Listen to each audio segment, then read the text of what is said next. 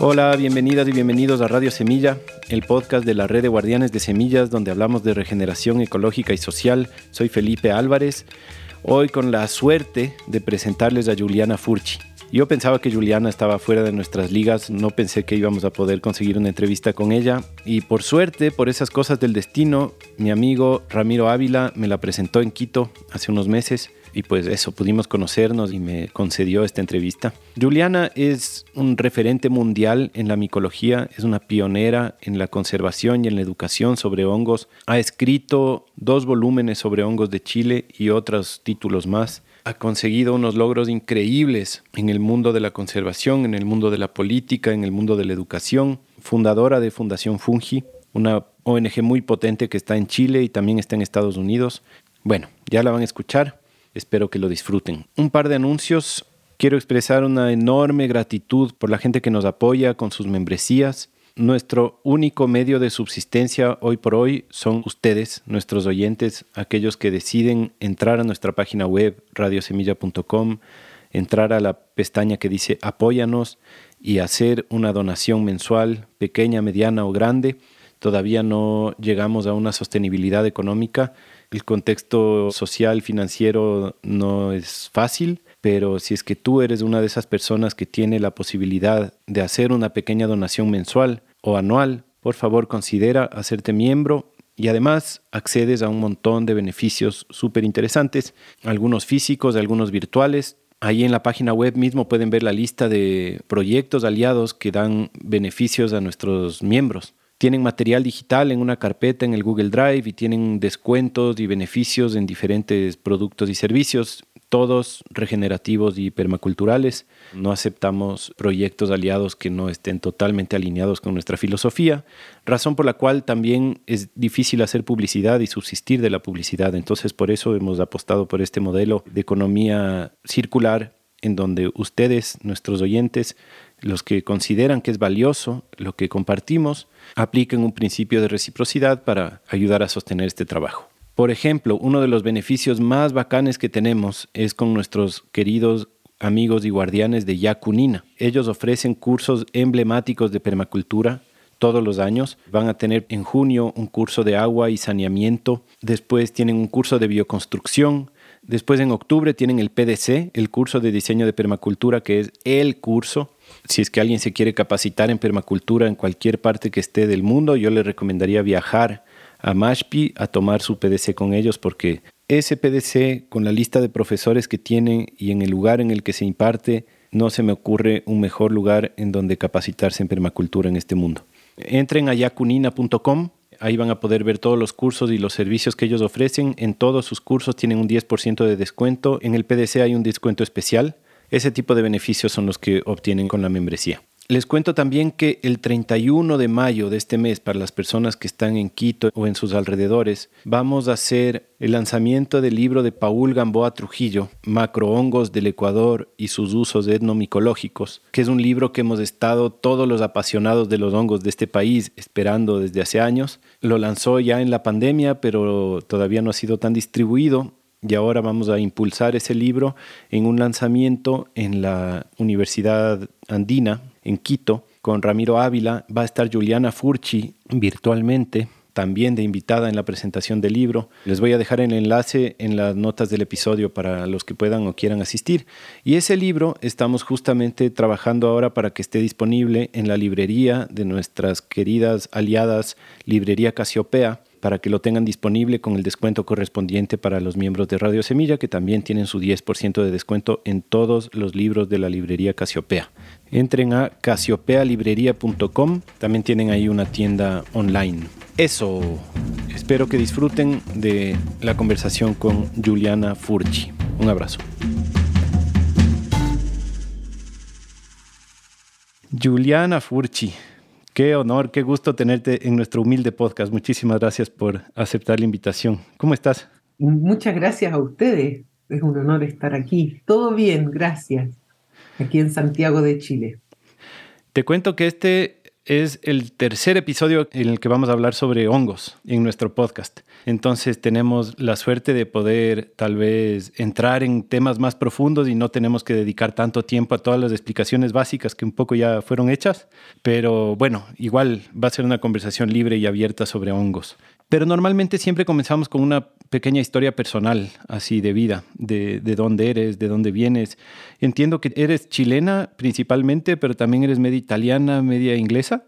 La verdad es que no principalmente chilena, principalmente italiana, diría. Ah, ya. Eh, yo soy de madre, mitad chilena, mitad portuguesa, de padre italiano y nací, me crié en Inglaterra, sí. Mi madre fue exiliada, fue refugiada política en, Inglaterra, luego de ser prisionera política en Chile, y yo nací durante su exilio. Y eso te quería preguntar, tú tienes como un linaje de mujeres así power, ¿no? Tu mamá creo que era una mujer fuerte y alguna vez te escuché hablar de tu abuela también. No es que estás aquí donde estás así de gratis. ¿Nos quieres contar un poco de ese linaje femenino potente que tienes? Sí, claro. Por, por el lado de madre, mi abuela materna era profesora y directora de la Escuela de Matemática y Física del Pedagógico de la Universidad de Chile. Ella fue de las primeras mujeres dedicadas a la docencia de docentes en las áreas de matemática y física en Chile. Y mi madre, geógrafa y economista, mujer muy fuerte y muy potente, dispuesta a todo por sus ideas e ideales. Y fue en la dictadura de Pinochet que tuvo que exiliarse. Claro. O sea, luego de ser prisionera política un año, la expulsaron del país, sí. Mm. Y entonces ahí tú naciste en Inglaterra y ahí pasaste la mayoría de tu infancia. Sí, estuve hasta casi los 15 años en Londres y mm, pasando tiempo anualmente en Italia con mi familia paterna, mi padre 100% italiano del sur, de Calabria. Vengo de un pueblo muy pequeño en la punta de la bota que se llama Dinami y mm, mis abuelos eran productores de aceite de oliva, vino, eh, economía de subsistencia. ¿Y después volviste a Chile en algún punto todavía en tu adolescencia o ya de adulta? No, yo no volví a Chile. Mi madre volvió a Chile. Yo nací en Inglaterra y vine a Chile cuando ella volvió. Claro. Eh, mucha gente eh, se confunde y cree que los hijos de o las hijas de, de, personas refugiadas y exiliadas regresamos, pero no, también sufrimos el desarraigo de ser sacados, digamos, de donde hemos nacido y criado. Ella regresa a Chile cuando llega la mm, democracia y yo vine con ella. ¿Eso que es 89 por ahí? No, nosotros llegamos diciembre del 92, el año 90 fue el plebiscito. Ah, ya, ya, ya. Sí. Bien, y ahí te quedaste en Chile. Estoy aquí, vivo aquí y la verdad que un poco ciudadana del mundo, viajando constantemente por todas partes con eh, hermanos en distintos países y todavía la familia muy dispersa, ¿no? Esto, las consecuencias del exilio y de, la, de las dictaduras duran muchas generaciones, pero mi base es en Chile y vivo con mi hijo en Chile.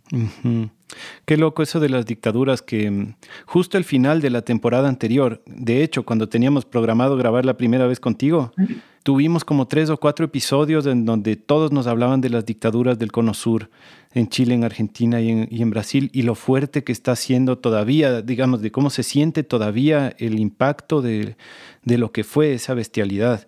Claro. No sé por qué, no, nosotros no es que nunca pusimos un énfasis en hablemos de las dictaduras del Cono Sur, pero ha sido un tema súper recurrente con invitados últimamente que elevan este tema como algo que ha impactado mucho. Qué loco, ¿no? Sí, son, hay muchas personas afectadas, ¿no? Y, y en la generación nuestra, muchas veces como el hablar múltiples idiomas o el tener experiencias de vivir en otros lugares muchas veces va de la mano con haber sido víctima de dictadura.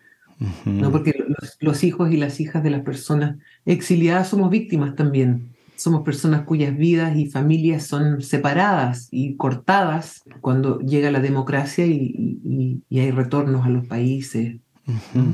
Y además hay un patrón que muchas veces esos luchadores que estaban ahí contra las dictaduras en los 70 eran gente en sus 20 años que estaban también teniendo hijos y esos niños estaban recién naciendo justo en ese momento, ya sea en medio del conflicto o ya en el exilio.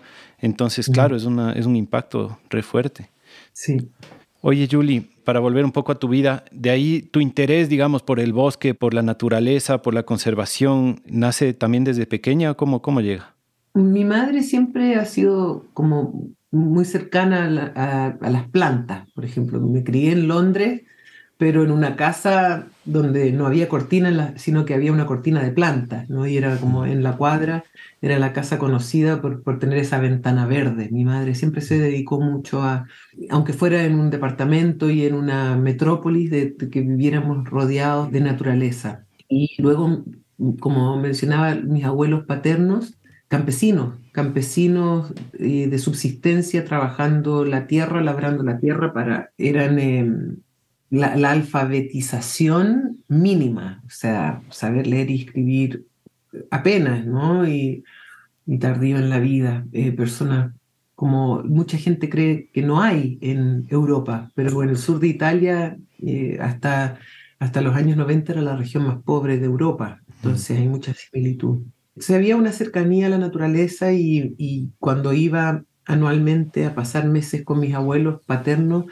iba al campo con ellos. Pero ahí no nació mi relación con los hongos, mi relación con los hongos nace mucho después, como cerca de los 20 años, pero siempre un, aprecio por la naturaleza y siempre entendiendo que somos naturaleza, no, no, me criaron como si fuéramos algo distinto a naturaleza, o era muy, muy claro, somos animales. Y declarado, digamos. Ah, qué bacán.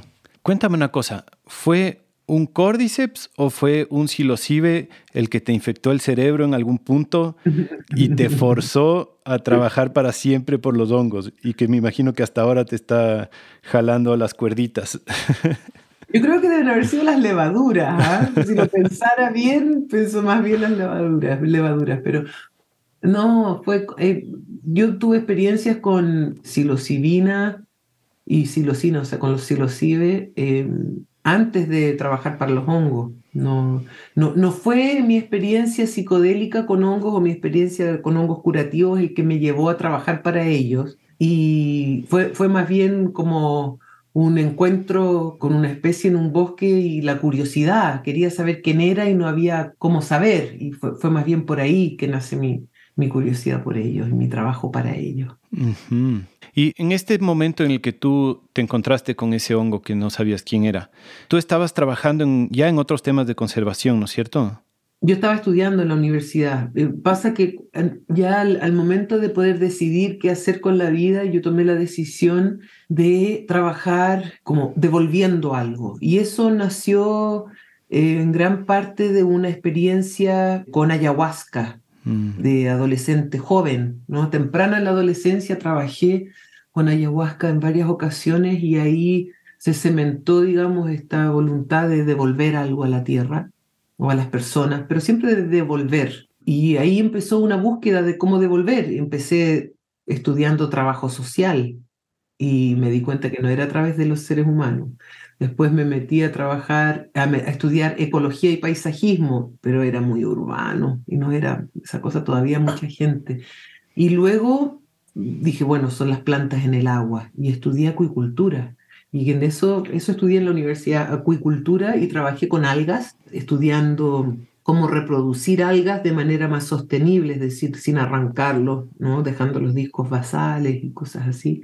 Y fue en ese, en ese camino, en ese momento de la universidad que, que respondía a un anuncio de un voluntariado para muestrear zorro, ¿no? para ir a tomar muestras de fecas de zorro y de ver los movimientos de zorros con radiotelemetría y en, esa, en ese andar conocí este hongo, vi este hongo que quería saber quién era. Fue más bien casual, fue un encuentro no planificado y que despertó un interés, un compromiso no explicable.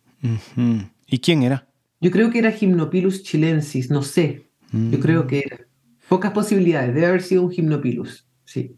Gymnopilus es este género que tiene la especie del Laughing Jim, del Spectabilis, creo que es.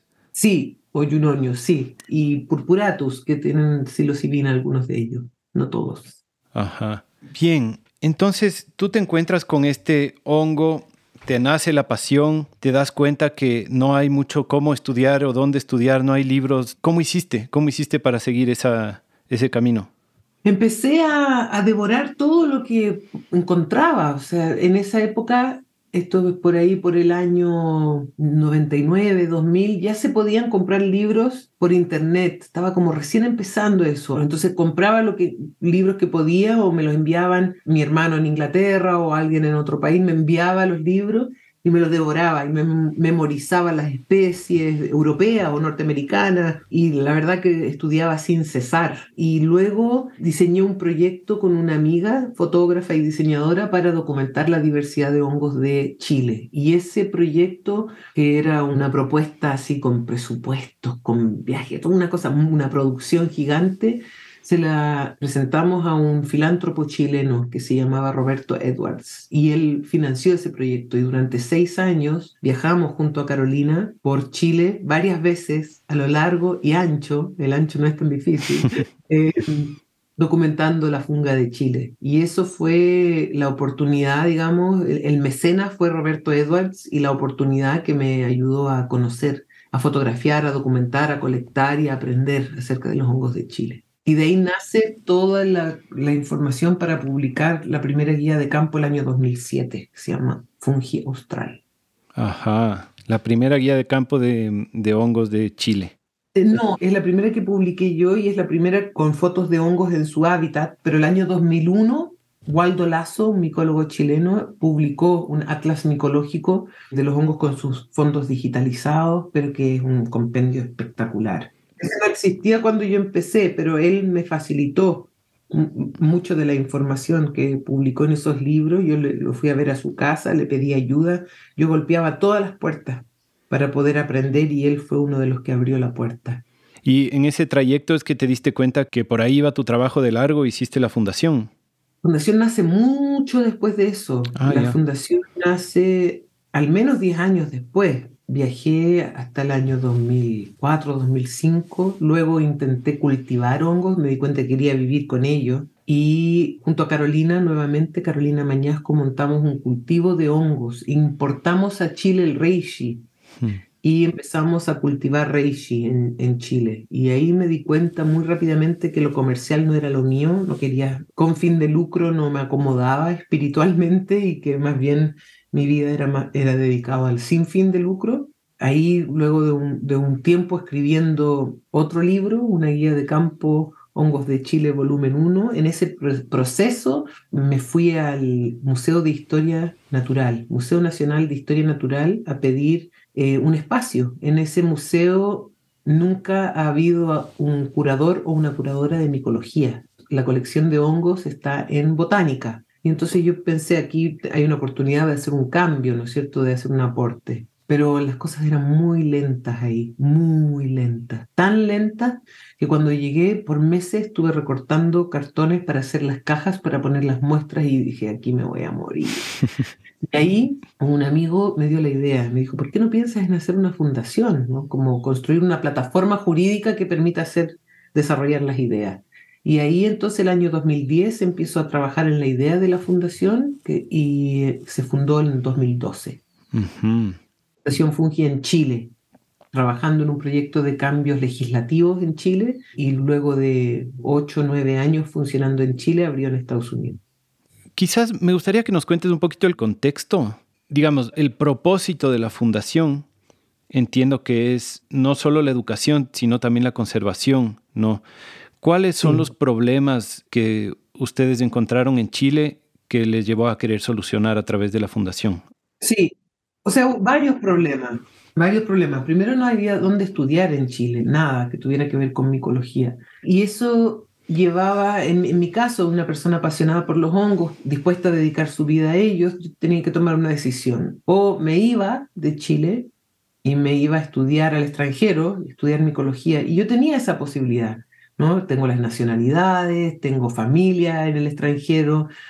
Podría haberme ido a estudiar micología a Inglaterra, Italia, donde sea, y haber enriquecido mi conocimiento como investigadora. Y la otra opción era dedicar mi vida a enfrentar la problemática de que las personas se tienen que ir de Chile o de su país y aman la micología. Y a mí me parecía que, que, era una vida bien vivida. Es decir, tomé esa opción, dedicar mi vida en construir una plataforma micológica para impedir que las personas se tengan que ir de su país si aman la micología. Y en este caso Chile, que es uno de mis países y donde estaba, es mi país materno en parte. Entonces, la fundación nace para crear una oportunidad para que todos y todas quienes quieran saber más de hongos o dedicar su vida a los hongos lo puedan hacer en el país. Y al mismo tiempo existía, yo, yo venía trabajando hace ya seis años en temas de conservación marina. Como había estudiado acuicultura, y en Chile tenemos el drama y la tragedia de la salmonicultura, yo había dedicado muchos años en trabajar en contra de las salmoneras en Chile para eliminar o al menos aminorar los impactos ambientales y sociales de esa actividad eh, introducida acá. Entonces yo venía como con un entrenamiento de cómo hacer las cosas, cómo poder influir en política pública, cómo poder trabajar en proponer políticas públicas. Entonces, ese, conocimiento adquirido en conservación marina lo llevé a micología y, en la Fundación Fungi vimos al comienzo, recién establecido, una oportunidad de proponer que los hongos sean incorporados en la ley ambiental. Y ahí, entonces, con ese conocimiento técnico aplicado, logramos que Chile eh, se transformara en el primer país del mundo que en su ley ambiental mencionara los hongos al mismo nivel que plantas y animales. Y ese, ese, esa palabra, la introducción de esa palabra en la ley, creó la obligación de incorporar temas fúngicos en, las, en los reglamentos. Y eso entonces fue un proyecto que asumió la Fundación Fungi durante, y que sigue trabajando la Fundación Fungi eh, desde sus inicios cómo, desde la incorporación de los hongos en la ley, su transformación, digamos, regulatoria y la implementación. Entonces, veíamos que, por ejemplo, las evaluaciones de impacto ambiental no incluían hongos, solo incluían plantas y animales. de ahí nació un poco la propuesta de, incorporarlo. Pero al mismo tiempo, una vez que eso está en la ley y se transforma y se a, a los reglamentos, necesitas producir información, o sea, capacitar gente para hacer líneas de base de hongo, producir la literatura para que puedan saber qué hongos están viendo, eh, capacitar a, los, que evalúan desde el gobierno las líneas de bases que llegan. Entonces, todo ese trabajo lo recogimos de manera integral en la Fundación Fungi y, hace ya 11 años que estamos trabajando en todas esas áreas y más. Qué increíble, eso es un logro a lo bestia. Y eso que Chile no tiene en su constitución los derechos de la naturaleza, ni como que no, digamos, no, no, tenían ya la obligación de incorporar. ¿Cómo fue que lograron meterle eso en la legislación? O sea, ¿fue difícil o fue una ventana en donde lograron deslizarle ahí en el texto así?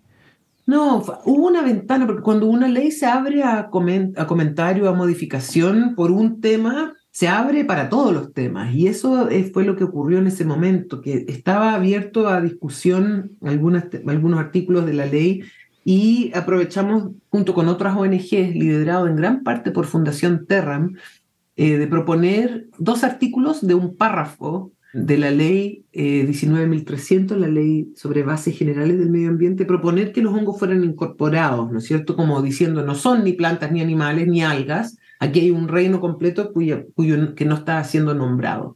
Y yo creo que lo que, lo que fue lo más importante fue demostrar que no era caro incorporarlo. Es decir, hubo un trabajo de varios años de hablar con asesores, ¿no es cierto?, de senadores, de diputados, eh, y hablar con legisladores para que entendieran que esto no iba a impedir el desarrollo económico del país, sino que más bien iba a ser algo que iba a trabajar para la sostenibilidad del sistema que, de los ecosistemas que mantienen esas actividades económicas. Así que fue un trabajo que demoró y que requirió mucha argumentación técnica, pero que ha demostrado ser una herramienta importante para el país y, y un ejemplo a nivel mundial.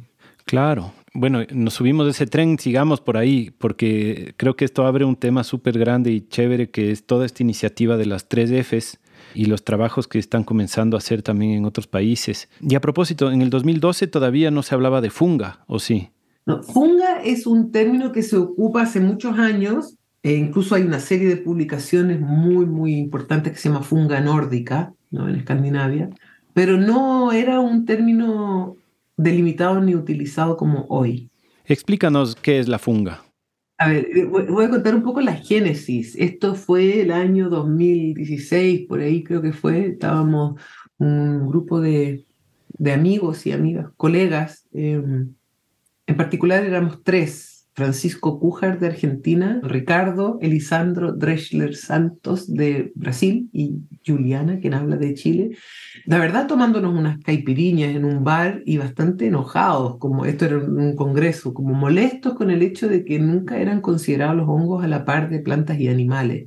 Y se nos ocurrió buscar un término que pudiera facilitar la incorporación de los hongos en políticas de conservación, políticas de educación, etcétera, un poco borrando en, términos de lenguaje esta ceguera micológica. Entonces siempre hablamos de flora y fauna o de plantas y animales, pero ¿cómo no íbamos a poder nosotros diseñar de alguna manera como una frase o algo que pudiera incluir a los hongos? Y decidimos ponernos como a buscar eso. Y me acuerdo que en ese momento yo planteé, hoy está este término funga, de estos como la funga nórdica, ¿no es cierto?, estas publicaciones de Escandinavia y se había ocupado en otras partes.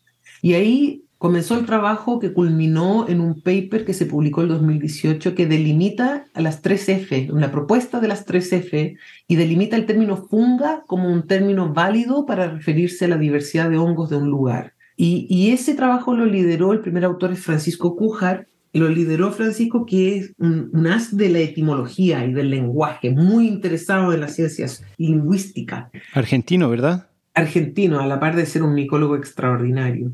Y entonces empezamos a buscar, a buscar, a buscar qué palabra podía ser. Y en términos estrictamente científicos, la palabra más adecuada era micota, ¿no? Entonces flora, fauna y micota, pero no, no pegaba, o sea, FFM, como que no, no daba.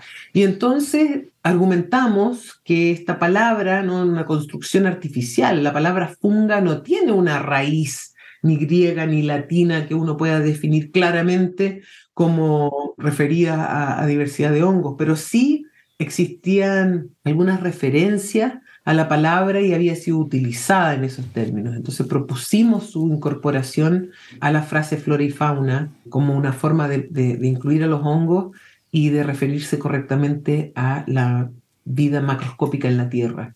Y esa propuesta 3F fue publicada en 2018 y la Fundación Fungi empezó entonces a promover y a invitar a países e instituciones y personas a, empezar a dejar de usar esta frase obsoleta, flora y fauna, y empezar a hablar, ¿no? como en términos más modernos, de flora, fauna y funga. Entonces, la flora es la diversidad de plantas de un lugar determinado, fauna, la diversidad de animales de un lugar determinado, y funga, la diversidad de hongos de un lugar delimitado.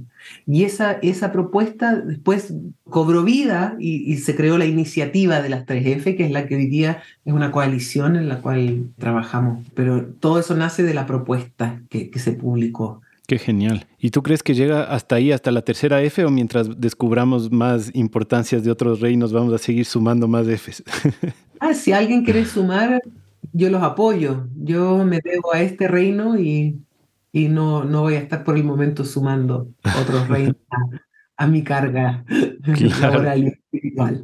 Sí, pero apoyo si alguien quiere darle con otro. Eh, la verdad, muchas veces me preguntan, ¿y qué pasa con los protistas? Bueno, digo, dale, yo te apoyo. Yo no lo voy a hacer. No. De ley. Creo que lo que podemos hacer es hablar un poco de hongos y derechos de naturaleza. Tú mencionabas, Felipe, claro, que Chile, a pesar de esta como cosa más progresista en términos de conservación de hongos, no es un país que tenga derechos de naturaleza en su constitución y eso ¿no? Es, una, un tema importante. Se propuso en un cambio constitucional que no se aprobó, que fue rechazado el año pasado, pero Ecuador en realidad siempre es el país que uno mira ¿no? como un ejemplo de progresión hacia personalidad jurídica o personería jurídica de algunas especies o el reconocimiento de derechos jurídicos de organismos no humanos. Así prefiero decirlo de esa manera. Eh, sin embargo, yo creo que es importante reflexionar acerca de los resultados que uno quiere obtener con los artículos, por ejemplo, de derechos de naturaleza o con la incorporación de los hongos en legislación. Me parece que si uno se queda muy pegado en que se incorporen las palabras derecho de naturaleza, uno se puede entrampar en una discusión en algunos países que es una discusión dura y, y que muchas veces muy larga. Pero si es que uno incorpora los hongos en la legislación ambiental de los países, a veces el resultado es similar. Entonces, yo he estado enfocada en promover la incorporación de, los hongos en, legislación porque cuando los hongos son organismos que son distintos de las plantas y los animales. En general los animales en muchos casos los puede llevar a un zoológico y puede conservar. Las plantas, algunas uno las lleva ¿no es cierto? a un jardín botánico, un banco de semillas y puede conservar esas especies, pero hay muchos hongos, la mayoría de los hongos son inseparables de su medio.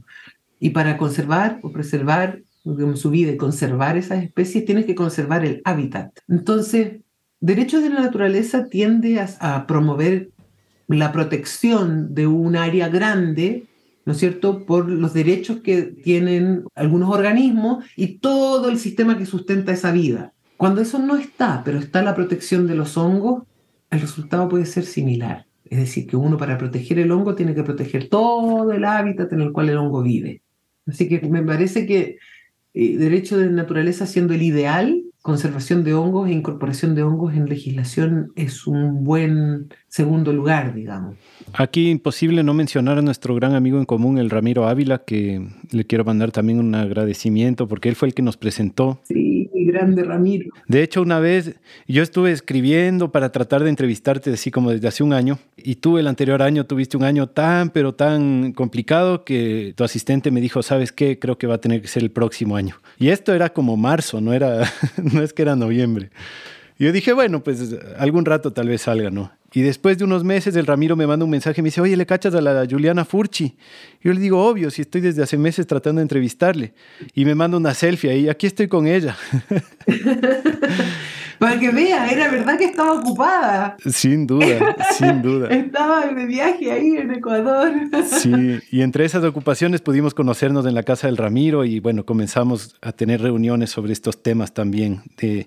El Ramiro estaba cuando se encontró la segunda colecta de Psilocybes tametsi. Mm. Ramiro ya muy importante en la micología ecuatoriana. Ya ve que ese fue el viaje que hicieron al bosque de los cedros acá en Intag, buscando precisamente esa especie y la encontraron y la describieron y la nombraron, ¿no? Sí, así es. Genial, qué bueno. Vamos a poner el enlace al artículo de eso en, en las notas del episodio. Y mm, lo de la funga, me gustaría saber también, después de este artículo del 2018 y después de los cambios que lograron en la legislación chilena, ¿qué otros éxitos han tenido, digamos, a nivel jurídico con esto de la funga?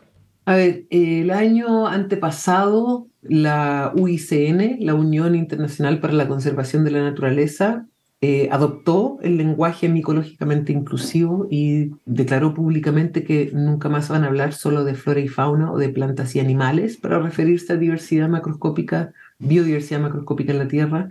Y eso es gigante porque es el organismo que hace las listas rojas, donde hay muchos países que son miembros. La ONG Rewild, que fue fundada por Leonardo DiCaprio también, adoptó las tres F y públicamente declaró que no van a hablar solo de flora y fauna. Hace algunos meses, hace un mes más o menos, Naciones Unidas empezó a comunicar sobre la importancia de hablar de las tres F. La semana pasada la RAE, el diccionario de la Real Academia Española, reconoció el término funga. Ah, mira. ha habido varias, sí, esto está pasando y esas son algunas, digamos, como más emblemáticas, pero hoy día en más de 20 países se adopta. Brasil habla de, tiene un portal de diversidad de flora y funga nacional. En Islandia hay un instituto sobre la funga. hay muchos, hay muchos países. Realmente ha tenido un impacto enorme. Qué genial, increíble. Todo gracias a una caipiriña.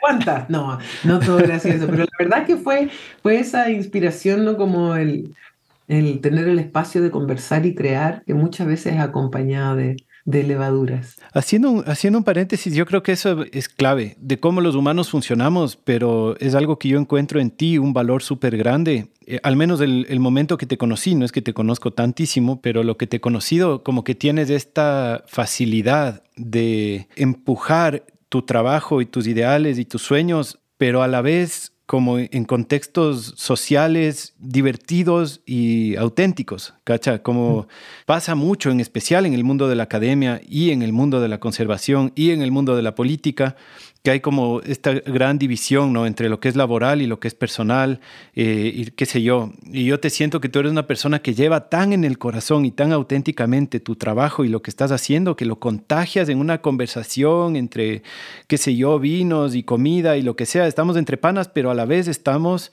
empujando el proyecto, ¿cacha? El proyecto de vida, sí.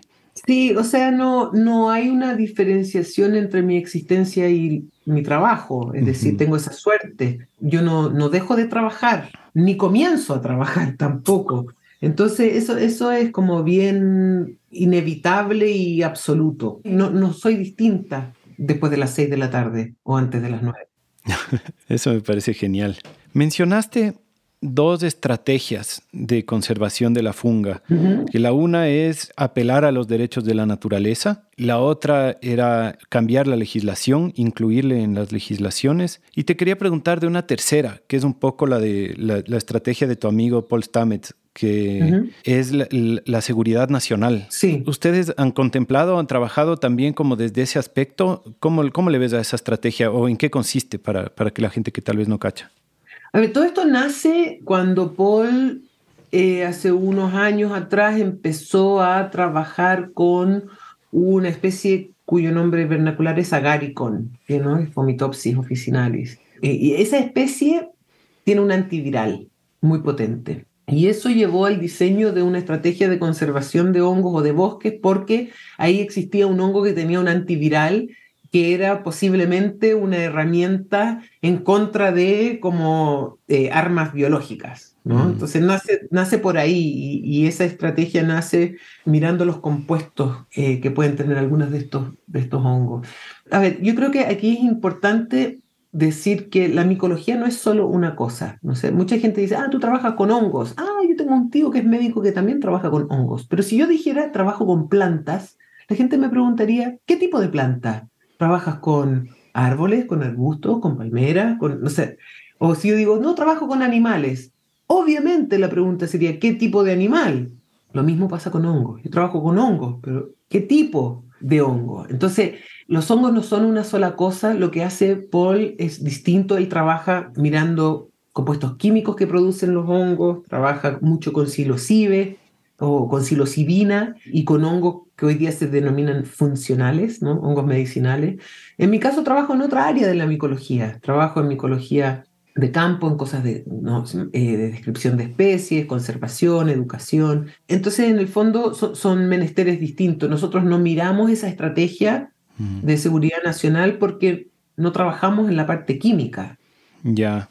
Bueno, en todo caso, chévere asentar que existen tantas diferentes estrategias según la rama de la micología en la que uno pueda trabajar, ¿no?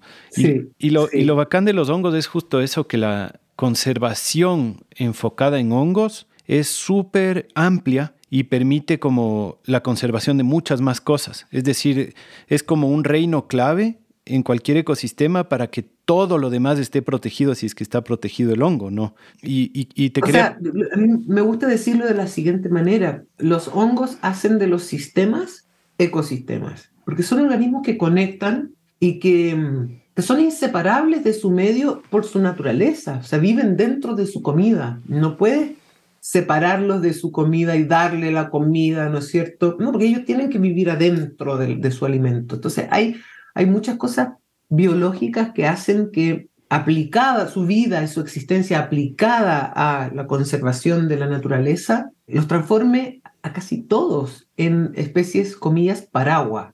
Exacto. En especial las micorrizas que, digamos, bien o mal, si es que tú quieres conservar algún hongo que se coma madera, puedes ponerle madera y, qué sé yo, como decías, ¿no? De llevarle a un, a un, jardín botánico. Cierto tipo de madera. Eh, pero, es que no es madera nomás. Claro. Eh, eh, es el tema, porque el hongo que crece en la madera de álamo no crece en la madera del manzano. Exacto. Y en algunos casos hay versatilidad, pero en otros casos es una altísima especificidad.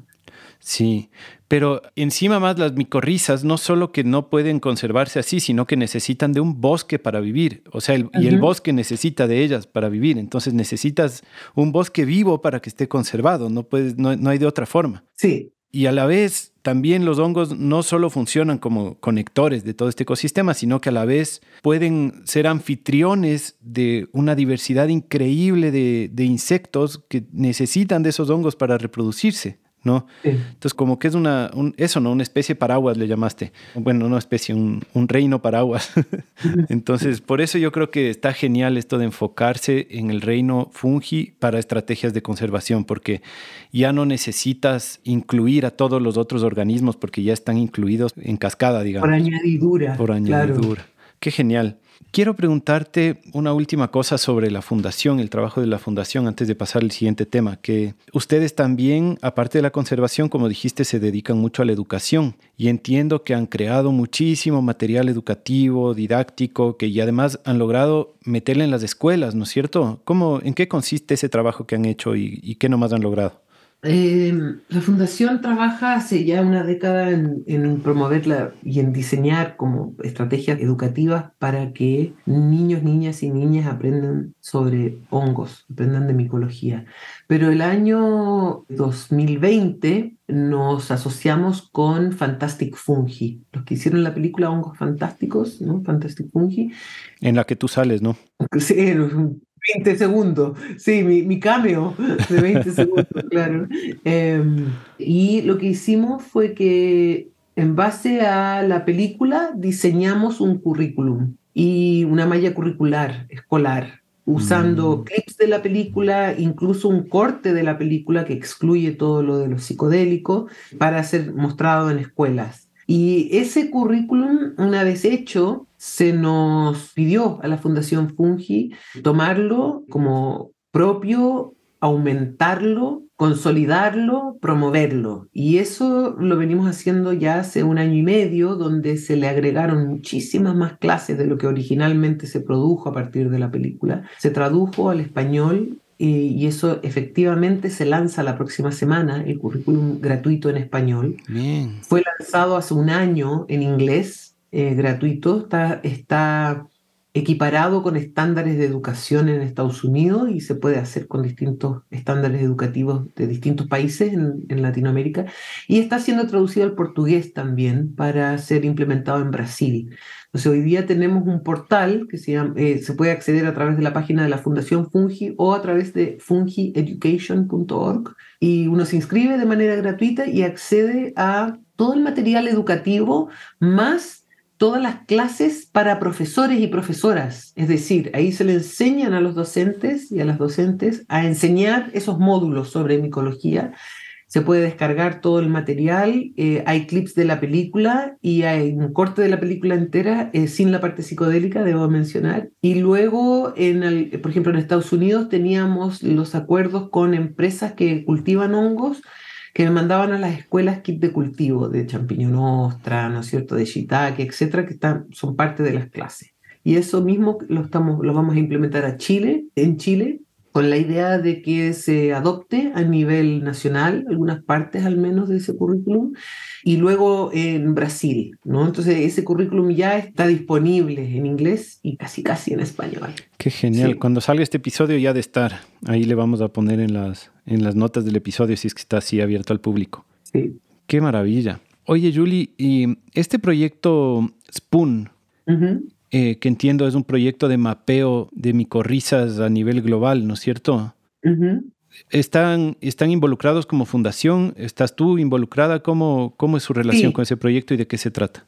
A ver, SPAN o la Sociedad para la Protección de las Redes Subterráneas, SPAN es su acrónimo en inglés, es una ONG cofundada por una micóloga norteamericana que vive en Países Bajos que se llama Toby Kears. Y ella montó esta organización a la cual se me invitó a ser consejera. Somos cuatro consejeros. Está Merlin Sheldrake, el autor y biólogo inglés.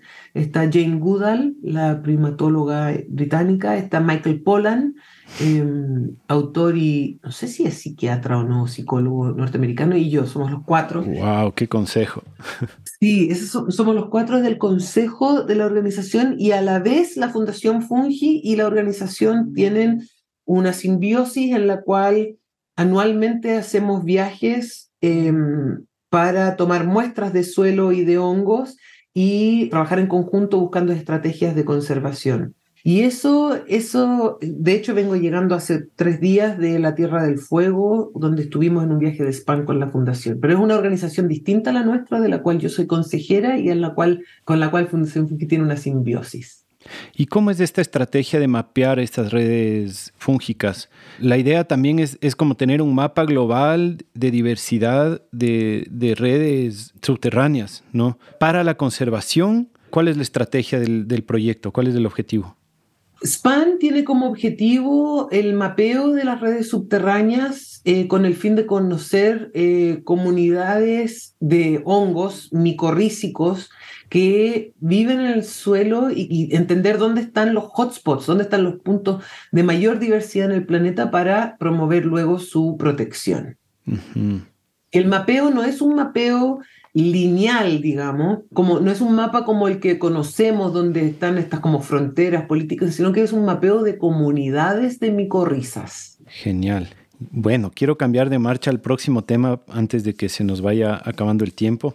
Y es algo que yo tengo ganas de preguntarte desde hace mucho rato porque me interesa muchísimo y no conozco mucho, que es la historia evolutiva de los silocibes. Uh -huh. Sé que tú eres la persona apropiada para preguntarle algo, algo, pero muy poco te he escuchado hablar al respecto.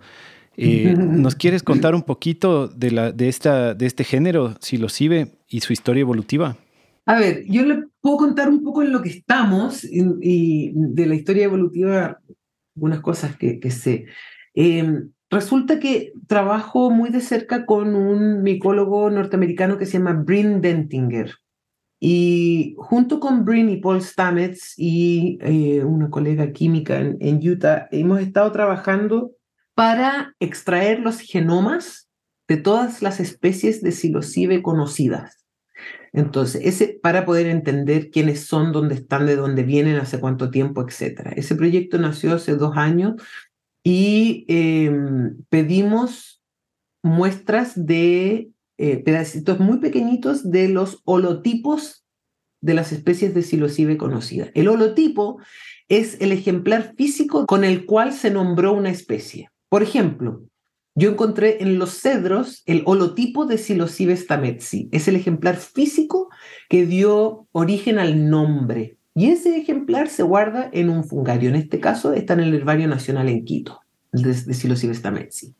Entonces, pedimos muestras de los holotipos, pequeños pedacitos ínfimos, para analizar el ADN y obtener un genoma completo. Y en ese proceso fuimos viendo que hay algunos que son iguales, es decir, que una misma especie se había nombrado dos veces. Y ahí rige el, nombre más antiguo. ¿no? Entonces, por ejemplo, si tiene dos colectas, uno pongamos, en Chile, otro en Argentina, pero son exactamente lo mismo, tema, su genética es idéntica, el nombre que queda es el, el nombre más antiguo.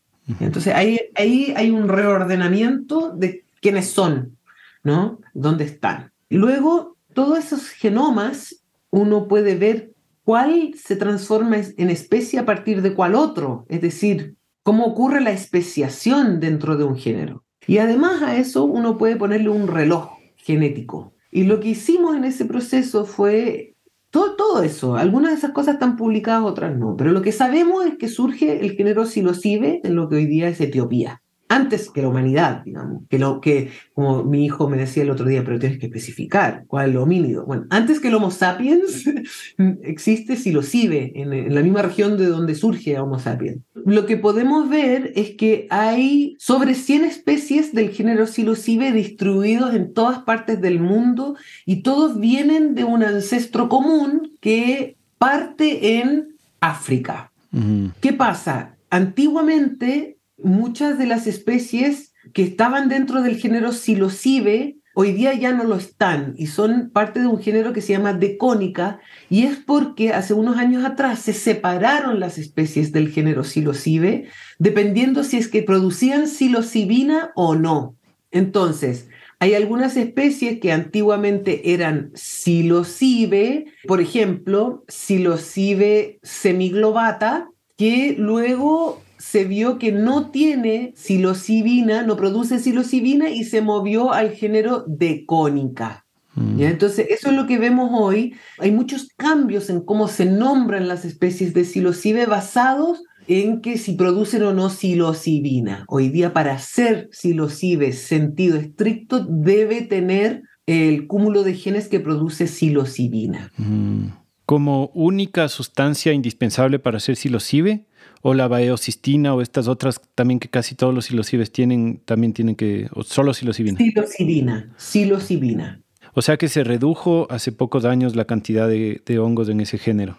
Exactamente. Entonces, si uno mira, por ejemplo, la publicación de Paul Stamets, que se llama Psilocybin Mushrooms of the World, hoy día muchas de esas especies ya no están en el género psilocibe, mm. están en el género de cónica u otro. Ya, o sea, de cónica es un género muy parecido al psilocibe, pero que no, tiene, no produce psilocibina. Exactamente. Entonces, básicamente el género psilocibe se dividió en dos, entre decónica y psilocibe, dependiendo si producían o no psilocibina.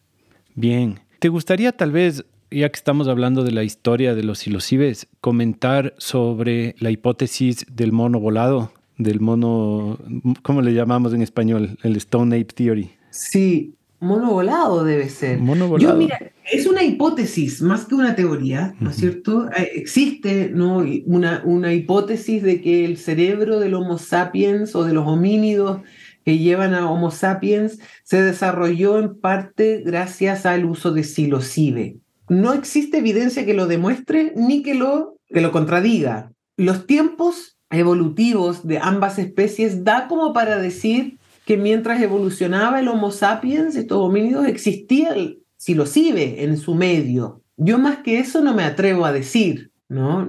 Te cacho. A mí me pasa que cuando leo y veo las evidencias que hay y como que les escucho a los expertos hablar, digo, sí, sí parece muy probable, quién sabe.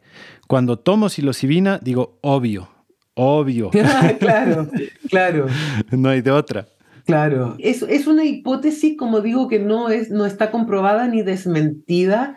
Lo que sí sabemos por los estudios que hemos hecho es que en la misma región donde evolucionan los homínidos, que, que son nuestros parientes más cercanos, estaba presente en el medio algún hongo del género psilocibe. Justo ayer le escuchaba en un podcast a Alex Gray, que es este artista visionario increíble. Y a propósito, estamos ahora, me parece simbólico que estamos ahorita, bueno, ahorita es el 420, pero ayer era el 419, que era el día de la bicicleta, el, el famoso día en el que Albert Hoffman tuvo su primer viaje intencional con LSD, ¿no? y hoy día es el día del micólogo o el día de la micóloga en el hemisferio sur. ¿Ah, El 20 de abril, hoy día se celebra el natalicio de Carlos Pegazzini, y hoy día se celebra el Día del Micólogo y la Micóloga en, el hemisferio sur. Ah, mira. Feliz día del micólogo. Feliz día, pues. Buen día para estar hablando contigo. Sí.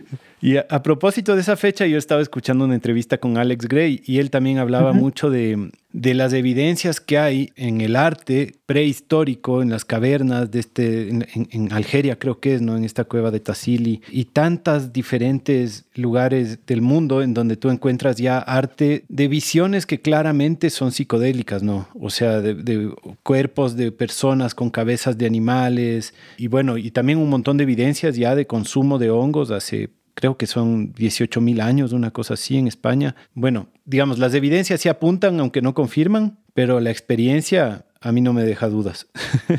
Sí, sí. Hay varias pinturas, esculturas, grabados ¿no? en bajo relieve, en distintas partes que, hay que decirlo, parecen mostrar hongos. Digo parecen porque no sabemos, no hemos hablado con la persona que lo, que lo hizo, ¿no es cierto? No sabemos qué es lo que quería eh, depictar. Pero uno encuentra tanto en estas cuevas con, donde estaban los Tassili, en lo que hoy es Argelia, en eh, culturas eh, aztecas, pero sobre todo en como descripciones de los ritos, mucha referencia al uso de hongos. Pero yo creo que es importante no olvidar que hoy, incluso hoy en la cultura judeo-cristiana eh, la principal ceremonia y el principal sacramento es en, base a hongos, o sea, uno comulga con pan y vino, y sin hongos no hay ni pan ni vino. Entonces, ¿no? como eh, eh, ha sido en la búsqueda del ser humano de encontrar lo celestial desde lo terrenal o de mirar el macrocosmos desde el microcosmos, los hongos han estado presentes en todas las culturas. Y eso es difícil discutirlo. Claro. El toma de la India con este brebaje que usaban los persas eh, antiguas culturas védicas, digamos, donde el, principal ingrediente era, eh, era amanita muscaria, eh, otras preparaciones en distintas culturas también basadas en hongos, incluso los, los, egipcios, ¿no es cierto? ¿Y para qué hablar de las levaduras? Y aquí no hay que olvidarse que las levaduras son hongos y que los responsables de la fermentación y de todas estas bebidas alcohólicas son hongos también. Y las investigaciones también que ha hecho este man, Brian Morerescu, no sé si le cachas. Sí que habla de que si, se encuentran restos de vasijas con algún tipo de cerveza, algún tipo de fermentación y probablemente con moléculas psicodélicas que pueden ser del, del ergot o pueden ser de los silocibes. Sí. Pero ya hay restos, digamos, bastante claros de que en este tipo de ceremonias hace 2.000, 3.000, 4.000 años ya estaban usando. Incluso en, en Turquía, creo, en Gobekli Tepe, que es como tiene 11.000 años de antigüedad, también creo que encontraron algo parecido. Han ido encontrando en distintas partes y es muy interesante ver cómo la humanidad ha coevolucionado culturalmente con hongos en todas partes, es decir, tanto usos ceremoniales como usos medicinales de otra índole, eh, alimentos. No hay que olvidar que gracias a los hongos los alimentos se pueden preservar. O sea, la fermentación y la cerveza nace como un método de esterilizar un líquido ¿no? y no intoxicarse cuando uno lleva agua en una travesía de un desierto. Eh, y así en, eh, en, en, distintas partes del mundo los hongos tienen una importancia esencial en, el, forjar a la humanidad como la conocemos, desde poder hacer fuego, ¿no? los hongos yesqueros, las ropas, la cestería, la tinción, por ejemplo, en decoración son sumamente importantes, y sobre todo en alimentación y en usos medicinales. Sé que se te va acabando el tiempo y te quería preguntar una cosa como un poco más generalista tal vez. ¿Cuáles han sido o cuál ha sido alguna enseñanza clave que a ti te han dejado los hongos durante todos estos, qué sé yo, veintitantos de años que has trabajado con ellos? ¿Y cómo crees que es vigente ese mensaje hoy en día? Mm. Buena pregunta esa. Mira, algunas de las que puedo mencionar, dos o tres, te diría. Em, una que siempre tengo muy presente es que los hongos demuestran que los individuos no existen y que nadie puede vivir sin otro u otra. Donde sea que mires, ningún ser vivo es solo una especie. Los individuos no existen. Lo otro es que la muerte no es un fin, que la muerte no existe como tal, como nos han enseñado. El fin de una forma de vida no es más que el comienzo de muchas otras formas de vida. Los hongos a través de la descomposición habilitan la recomposición. Eh, entonces, siempre en un ciclo depende de dónde te pares para ver dónde está el comienzo. Y desde el punto de vista fúngico, hay un comienzo de vida con el fin de una forma de vida. O sea, muere un perro y comienza la descomposición y comienza un montón de vida. la muerte no existe la como fin, la muerte no es un fin. Eh, y lo otro te diría que enseña los hongos eh, tiene que ver con un poco con la humildad en la identificación. Es decir, yo ya con casi 25 años haciendo esto, ni siquiera confío un 100% en mis determinaciones de especies, salvo digamos, en algunos casos. Es decir, hay muchos que se parecen entre sí. Los hongos a veces se adaptan muy rápidamente y hay anomalías, es decir, un hongo que uno dice solo crece con roble, de repente uno lo ve creciendo con un pino, ¿no? Entonces, como no confiarse, que te enseñan que nada es absoluto y que hay que ser humilde en ese sentido, en que uno se puede, como que en este no absoluto uno tiene que estar abierto, tiene que ser flexible.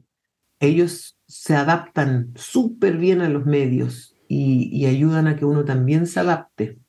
Me hiciste acuerdo de algún cordyceps que puede ser varias especies a la vez. No sé si. O sea, es que hay algunas especies, de, hay algunos, algunas clases de hongos que tienen anamorfos.